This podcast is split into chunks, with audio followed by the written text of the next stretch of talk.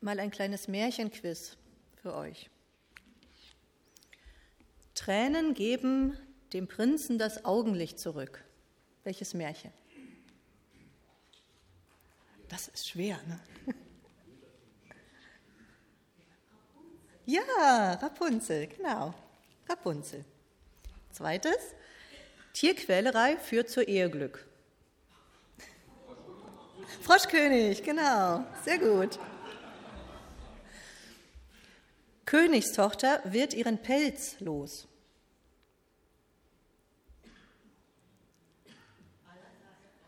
Allerlei Rauch, genau, super. Und das letzte, verletztes Reh bringt seiner Verwandten einen Ehemann. Brüderchen und Schwesterchen, ganz genau, super. Was haben alle diese Märchen gemeinsam? Sie erzählen von Verwandlungen, die durch die Liebe geschehen.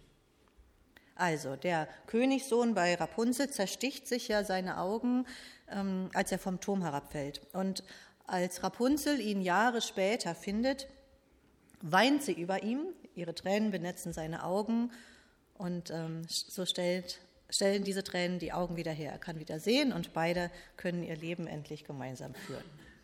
So geht das Märchen. Allerlei Rau, so wird die Königstochter genannt, die sich mit einem Mantel aus vielen Pelzstücken am Hof eines Königs verbirgt.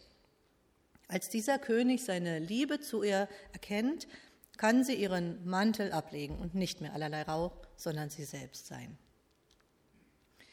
In Brüderchen und Schwesterchen wird nicht nur das Brüderchen in ein Reh verwandelt, sondern das Schwesterchen wird ermordet. Als sie dann dreimal noch als Geist zu ihrem Kind und ihrem Reh zurückkehrt, erkennt ihr Mann, der König, der sie liebt, sie und hält sie fest und erlöst auf diese Weise beide. Und sogar beim Froschkönig ist es so. Die Prinzessin wirft ja den Frosch an die Wand, nicht sehr liebevoll. Aber der zurückverwandelte Königssohn erklärt ihr, nur sie allein habe ihn retten können. Die Liebe kann alles verwandeln. Ihr merkt, ich liebe Märchen. Nicht, ähm, weil es hübsche Geschichten sind, sondern auch, weil sie wirklich Wichtiges und Wahres vermitteln. Zum Beispiel zeigen sie, was die Liebe alles vermag. Trotz Neid, Unglück und Schmerz.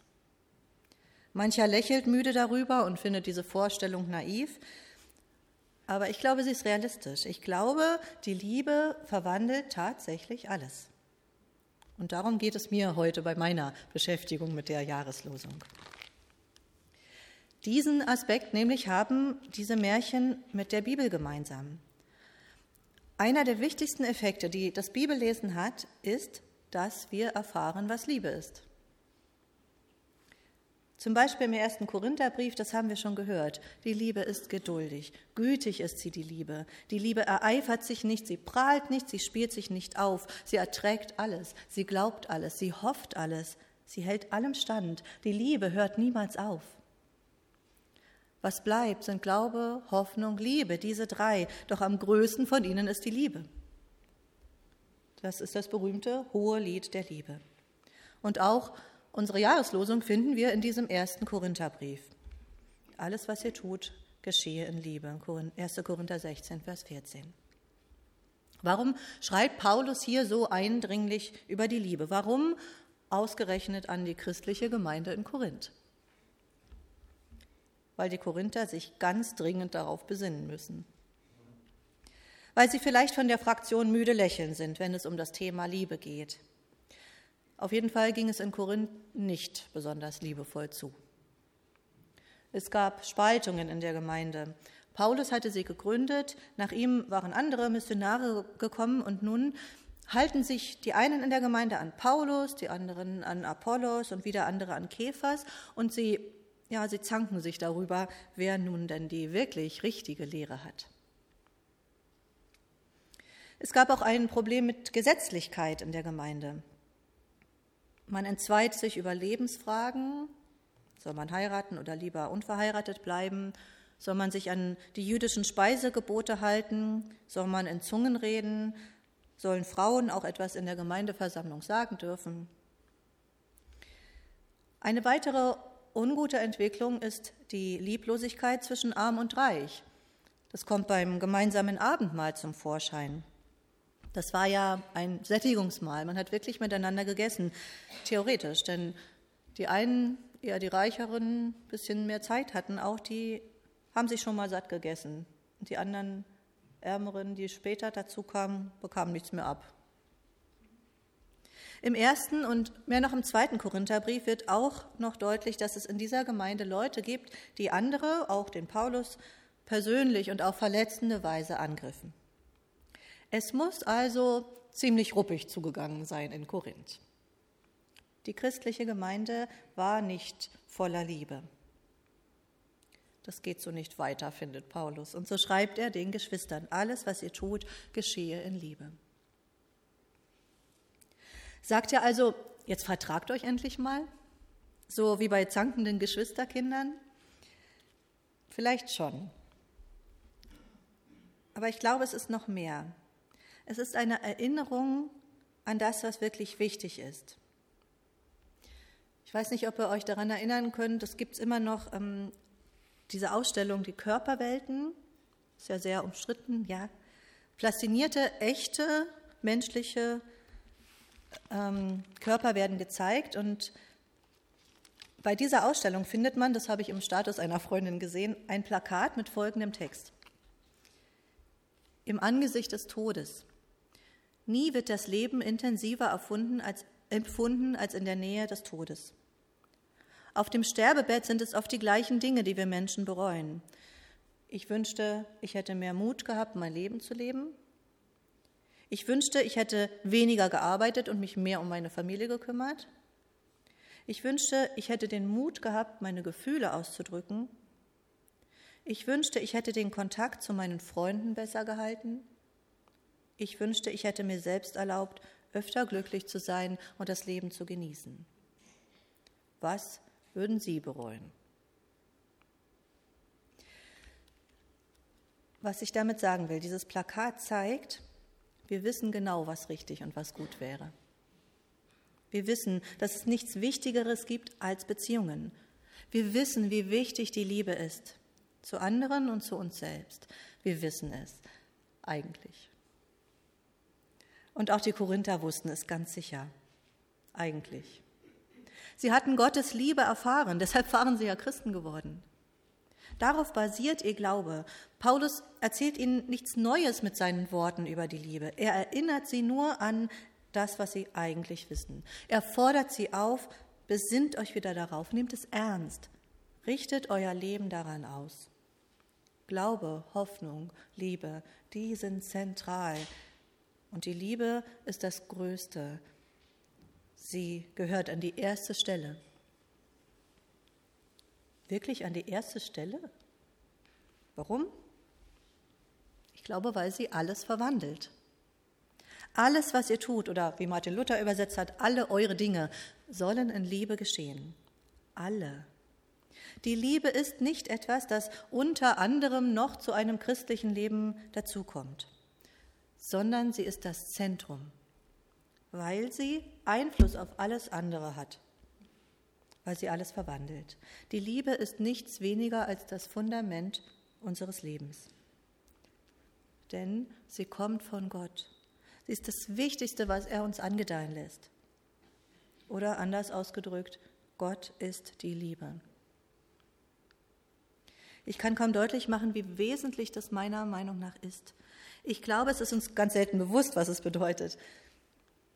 Vielleicht wirft mir jemand vor, du redest immer nur von Gottes Liebe und jedes Mal kommt es raus, auch wenn du über die gewalttätigsten Bibeltexte predigst. Ja, dann muss ich sagen, stimmt. Das muss so sein. Das war auch Jesu Anliegen, als er hier als Mensch auf der Erde war. Er stellte uns Gott immer wieder vor als den Vater, der uns liebt. Als den, der für die Kleinen und für die Schwachen ist. Damit ist ja nicht gesagt, Gott sei ein lieber, milder und etwas tüdeliger Onkel. Gott ist auch zornig, das stimmt. Aber warum? Aus Liebe. Er kann es nicht ertragen, wenn seine Menschen einander unterdrücken und damit zeigen, wie wenig sie ihm folgen wollen. Er wünscht sich, dass wir ihn und einander lieben. Oder Gott lässt im Zuge der Landnahme Israels furchtbare Kriege zu, weil er parteiisch ist und sein Volk liebt und ihm gegenüber sein Versprechen einlöst. Gott ist eifersüchtig, ja, weil er seine Leute liebt. Gott ist heilig, ja. Und wir tun gut daran, ihn in seiner Macht und in seiner Weisheit zu respektieren und zu verehren. Nur er selbst, er pfeift auf all seine Heiligkeit, wenn er uns dadurch nah sein und retten kann. Wie der Vater in Jesu Gleichnis, der absolut würdelos seinem nichtsnutzigen Sohn entgegenrennt, als der völlig abgeranzt zu Hause sich blicken lässt. Die Liebe verwandelt alles. Auch die schwierigen Texte der Bibel erhalten ein anderes Gesicht, wenn ich sie mit der Maßgabe betrachte, Gott ist die Liebe. Und es ist legitim, mit dieser Voraussetzung das zu lesen, weil es direkt in der Bibel so steht. 1. Johannes 4, Vers 16 zum Beispiel. Und weil die Liebe auch in der Bibel immer das Übergewicht hat. Das merkt man manchmal erst, wenn man beispielsweise ein Prophetenbuch oder sogar mehrere zusammenhängende im Ganzen liest und nicht nur bei den abschreckenden Passagen stehen bleibt. Das Ziel ist immer, dass wir wieder zurechtkommen. Das Ziel ist immer die Verheißung eines umfassenden Friedens. Sehr gut kann man das an einer Formel sehen, die im Ersten Testament immer wieder vorkommt. Zum Beispiel 2. Mose 34, Vers 6. Herr Gott, barmherzig und gnädig und geduldig und von großer Gnade und Treue, der der Tausenden Gnade bewahrt und vergibt Missetat, Übertretung und Sünde. Aber ungestraft lässt er niemand, sondern sucht die Missetat der Väter heim an Kindern und Kindeskindern bis ins dritte und vierte Glied. Das erschreckt uns zunächst, das mit der Heimsuchung bis in die dritte und vierte Generation. Aber zum einen ist Heimsuchung nicht dasselbe wie eine wütende Strafe und vor allem, dann ist es auch genug. Den vier Generationen stehen Tausende gegenüber, denen Gott Gnade bewahrt und vergibt. Gott ist die Liebe, das zeigt uns die Bibel. Das zeigt uns Jesus radikal, revolutionär. Ähm, Bernhard hatte Revolution und Evolution gesehen. Ich hatte erst dieses, dass da Love steht, umgekehrt entdeckt. Die Liebe ist eine Revolution. Jesus stellt unsere Welt auf den Kopf. Er preist die selig, die machtlos sind und unterdrückt und sehnsuchtsvoll, die aber die Liebe, die das Gute im Herzen haben. Jesus wendet sich denen zu, zu denen die Mehrheit Abstand hält. Zur Zeit des Neuen Testaments waren das Zöllner, Samariterinnen, Aussätzige. Jesus hat herzliches Mitgefühl, er heilt Menschen und das auch am Ruhetag, an dem ärztliche Arbeit doch eigentlich nicht passieren soll. Er bringt die Leute der Ordnung gegen sich auf, indem er die Liebe an die erste Stelle setzt. Er setzt sich mit seiner kompromisslosen Liebe der Gefahr aus, als Unruhestifter zu gelten, und das ist wirklich eine Gefahr gewesen. Bei den politischen Verantwortungsträgern hat es sehr verständliche Ängste vor der römischen Besatzungsmacht ausgelöst. Und dann das Geschehen, das uns zu Glaubenden gemacht hat. Jesus hält diese liebevolle Haltung auch durch, als er Folter und Kreuzigung erleben muss, erleiden. Er hätte seine Gegner in die Schranken weisen können. Er hätte seine Macht demonstrieren können. Er tat es nicht. Er opferte sich selbst auf und überwand gerade so, gerade mit dieser Hingabe und Liebe den größten Feind. Seine Liebe, sein Leben sind stärker als der Tod. Er erstand auf. machte aus verängstigten, verzweifelten Freunden frohe und befreite Menschen. Seine Liebe und sein Leben lebt in ihnen bis heute. Er überwältigt niemanden, er zwingt niemanden, sondern er gewinnt Menschen durch seine unbedingte Hingabe und Liebe. Sie macht aus Feinden Gottes Freunde. Revolutionär. Liebe ist das Fundament unseres Lebens und Glaubens. Sie hat uns verwandelt, ganz grundsätzlich in Menschen, die der Ewigkeit angehören. Und sie verwandelt uns auch in unserem Alltag, unsere Sicht der Dinge, unser Selbstbild, unseren Umgang mit unserer Umgebung. Dabei ist es natürlich nicht so, als würden wir immerzu mit seligem Lächeln auf den Lippen umher wandeln und jederzeit freundlich in alle Richtungen blicken. Es geht auch nicht vorrangig um ein wohliges Gefühl wie beim Verliebtsein oder bei der Erotik, sondern um eine Grundeinstellung zum Leben, zu Gott, zu allem, was uns umgibt. Die Liebe Gottes ist ausgegossen in unsere Herzen, so beschreibt es Paulus im Römerbrief. Und von dort aus wirkt sie auch. So dass wir uns immer wieder für diese Liebe entscheiden können. Wie sieht das so aus? Als Eltern zum Beispiel kennen wir den Alltag mit Kindern.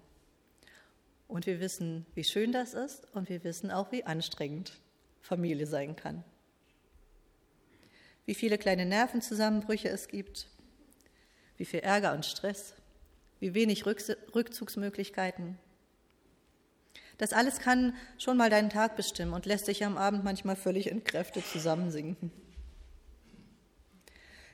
Die Kunst ist natürlich, eine neue Sicht darauf zu gewinnen, darauf zu gewinnen Trubel nicht unbedingt negativ zu bewerten, sondern ähm, auch genießen zu können. Gelassen zu bleiben, indem ich lerne, dass die ausgegossene Milch auf dem Teppich vielleicht ärgerlich, aber nicht das Ende der Welt ist. Vor allem aber, glaube ich, ist es der Rückblick, der mir zeigt, was Liebe ist. Wenn ich zurückblicke, vielleicht auf die letzte Woche oder auf das letzte Jahr, dann haben diese ganzen Alltagskatastrophen gar nicht mehr so ein Gewicht.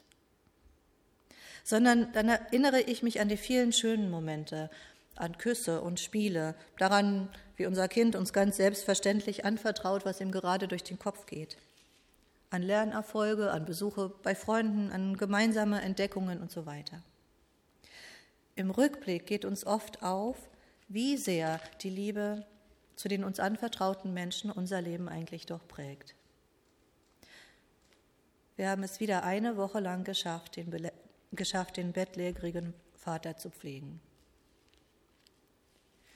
Wir sind traurig, weil es so schwierig ist mit jemandem. Und das ist so, weil uns dieser jemand nicht egal ist, sondern weil wir ihn lieben. Ohne diese Liebe würden wir so vieles nicht auf uns nehmen. Ohne sie würden wir nur das Schwierige und das Anstrengende sehen und uns möglichst fernhalten von den Menschen, wie so ein Ebenezer Scrooge oder ein Holländer Michel. Aber die Liebe verwandelt alles. Sie erträgt alles, sie glaubt alles, sie hofft alles, sie hält allem stand. Die Liebe hört niemals auf. Das ist für die christliche Gemeinde in Korinth zentral und für uns als Gemeinden auch. Alles, was ihr tut, geschehe in Liebe. Setzt sie an die erste Stelle, so wie Jesus es uns vorgemacht hat. Und der Umgang miteinander und mit uns selbst wird sich verändern. Ihr werdet immer einer Meinung sein, ihr werdet euch nie mehr streiten und niemand wird mehr etwas Unrechtes tun. ist gut, dass ihr lacht. Natürlich ist das Quatsch. Das berühmte Deckmäntelchen der Liebe ist nicht gemeint, das Unstimmigkeiten vertuscht, sodass sie dann unter der Oberfläche brodeln. So entsteht nur Heuchelei, Unehrlichkeit. Und das fliegt einem früher oder später um die Ohren. Es macht Menschen krank, es sorgt für plötzliche Ausbrüche von Zank und Unversöhnlichkeit, sodass wirklich kaputt geht und zerbricht. Oder es bringt Leute dazu, ein fromm, lasterhaftes Doppelleben zu führen. Nein, zur Liebe gehört Echtheit, Ehrlichkeit, das Füreinandersein. Und das erfordert auch ab und zu ein klares Wort zu sagen, Unrecht anzusprechen, hinzugucken. Es gibt Streiten in Liebe. In Korinth gab es, wie gesagt, Fanclubs verschiedener Evangelisten. Und die waren einander nicht grün. Die Liebe kann sie konstruktives Streiten lehren.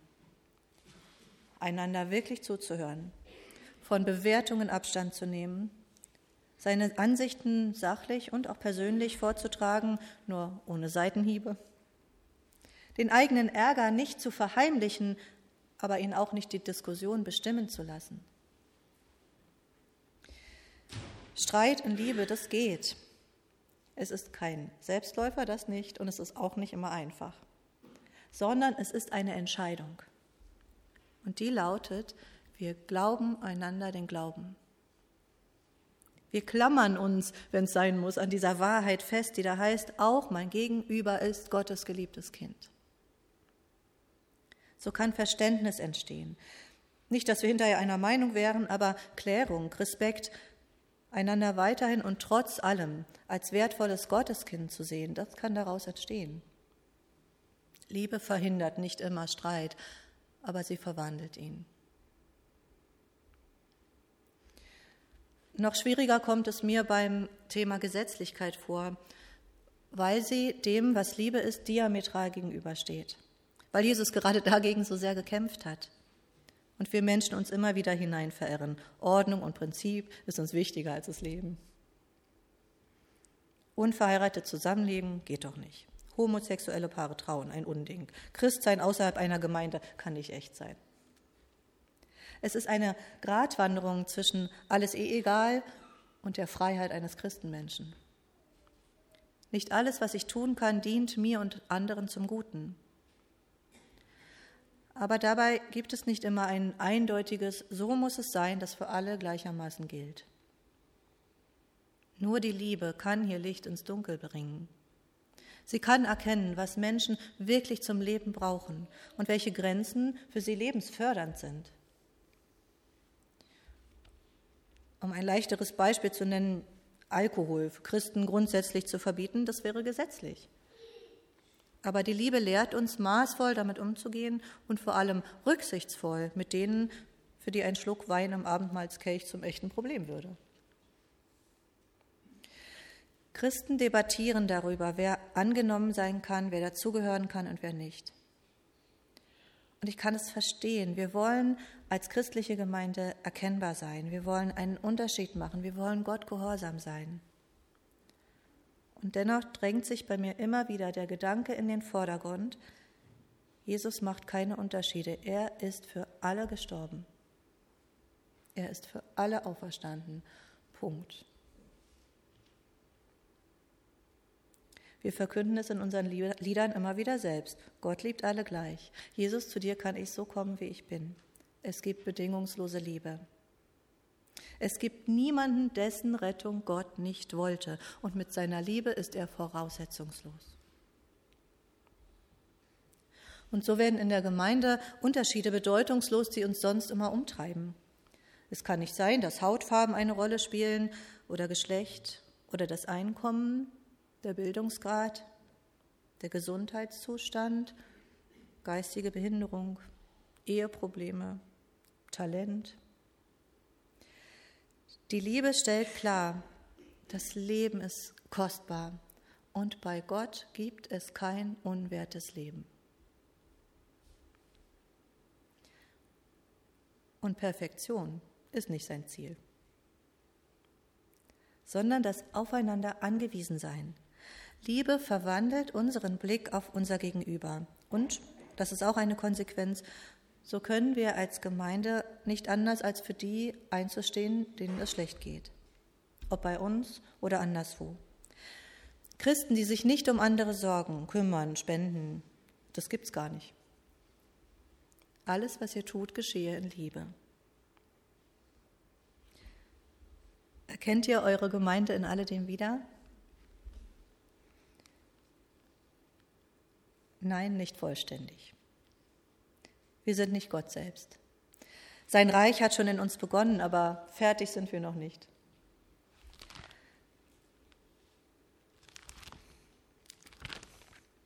Wenn aber die Liebe alles verwandelt, dann muss es ja nicht per Fingerschnippen sein.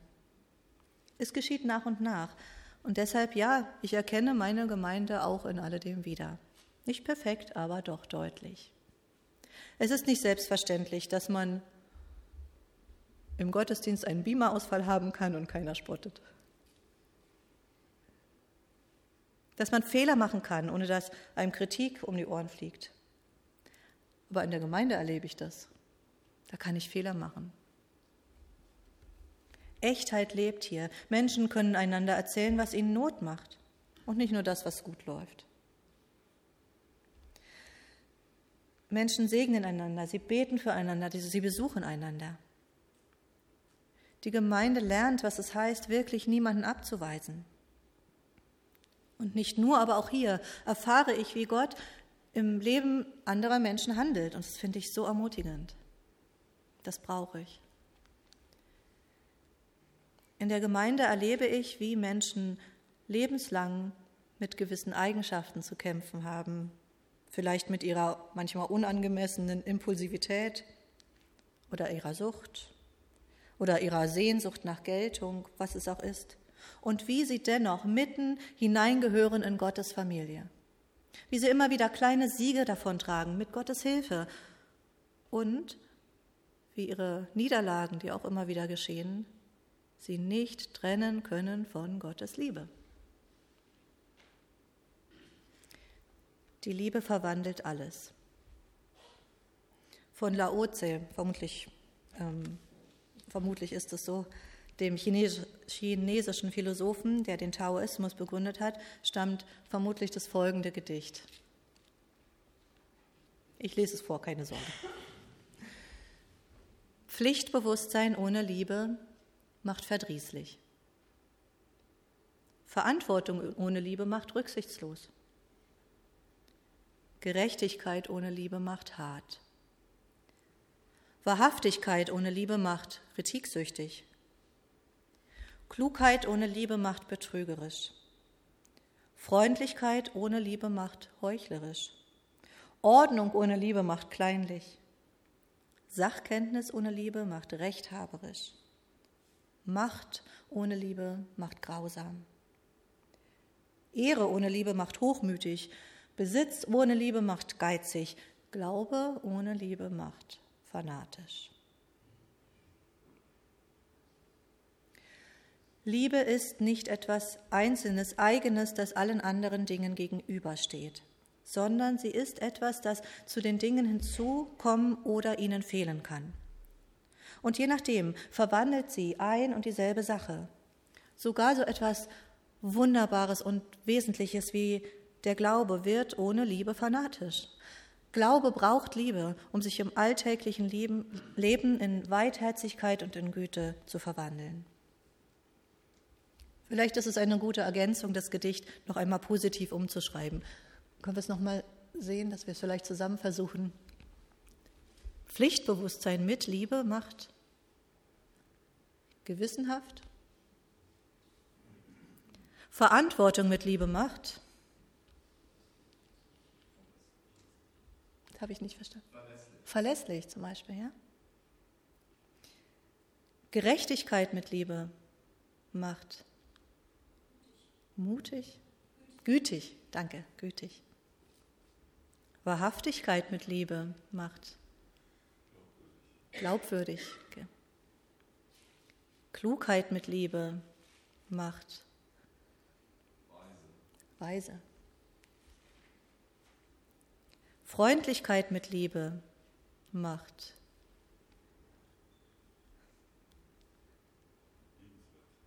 liebenswert. Ja? Ich habe noch zugewandt gedacht. Also geht ja vieles. Ne? Danke. Ordnung mit Liebe macht Ja? Und mir fiel noch ein gastfreundlich. ja. Sachkenntnis mit Liebe macht. Kompetent. Ja. Macht mit Liebe. Macht. Fürsorglich. Ja. Ehre mit Liebe macht.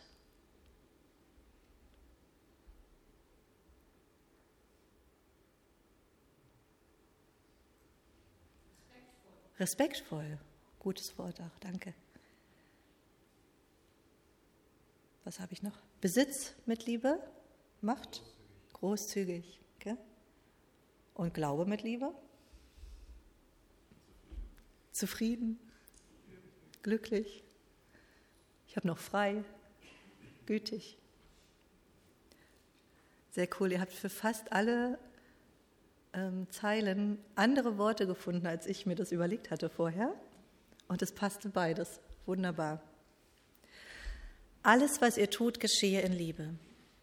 Es ist ganz egal, wie unser Alltag aussieht, ob wir allein leben oder zu zweit oder in der Familie, ob wir verliebt sind oder genervt, ob wir einen Beruf mit Menschen haben oder einen an der Werkbank, ob wir alt sind oder jung, in der Stadt oder auf dem Land leben. Es geht nicht darum, immer etwas Bestimmtes zu tun, sondern das, was unser Leben im Alltag bestimmt, die vielen Aufgaben und Kleinigkeiten mit Liebe zu tun und sie dadurch verwandeln zu lassen. Die Liebe ist das Band, das uns mit Gott und mit allen Menschen verbindet. Liebe kann die Welt verwandeln, auch in der Gemeinde, auch 2024. Amen.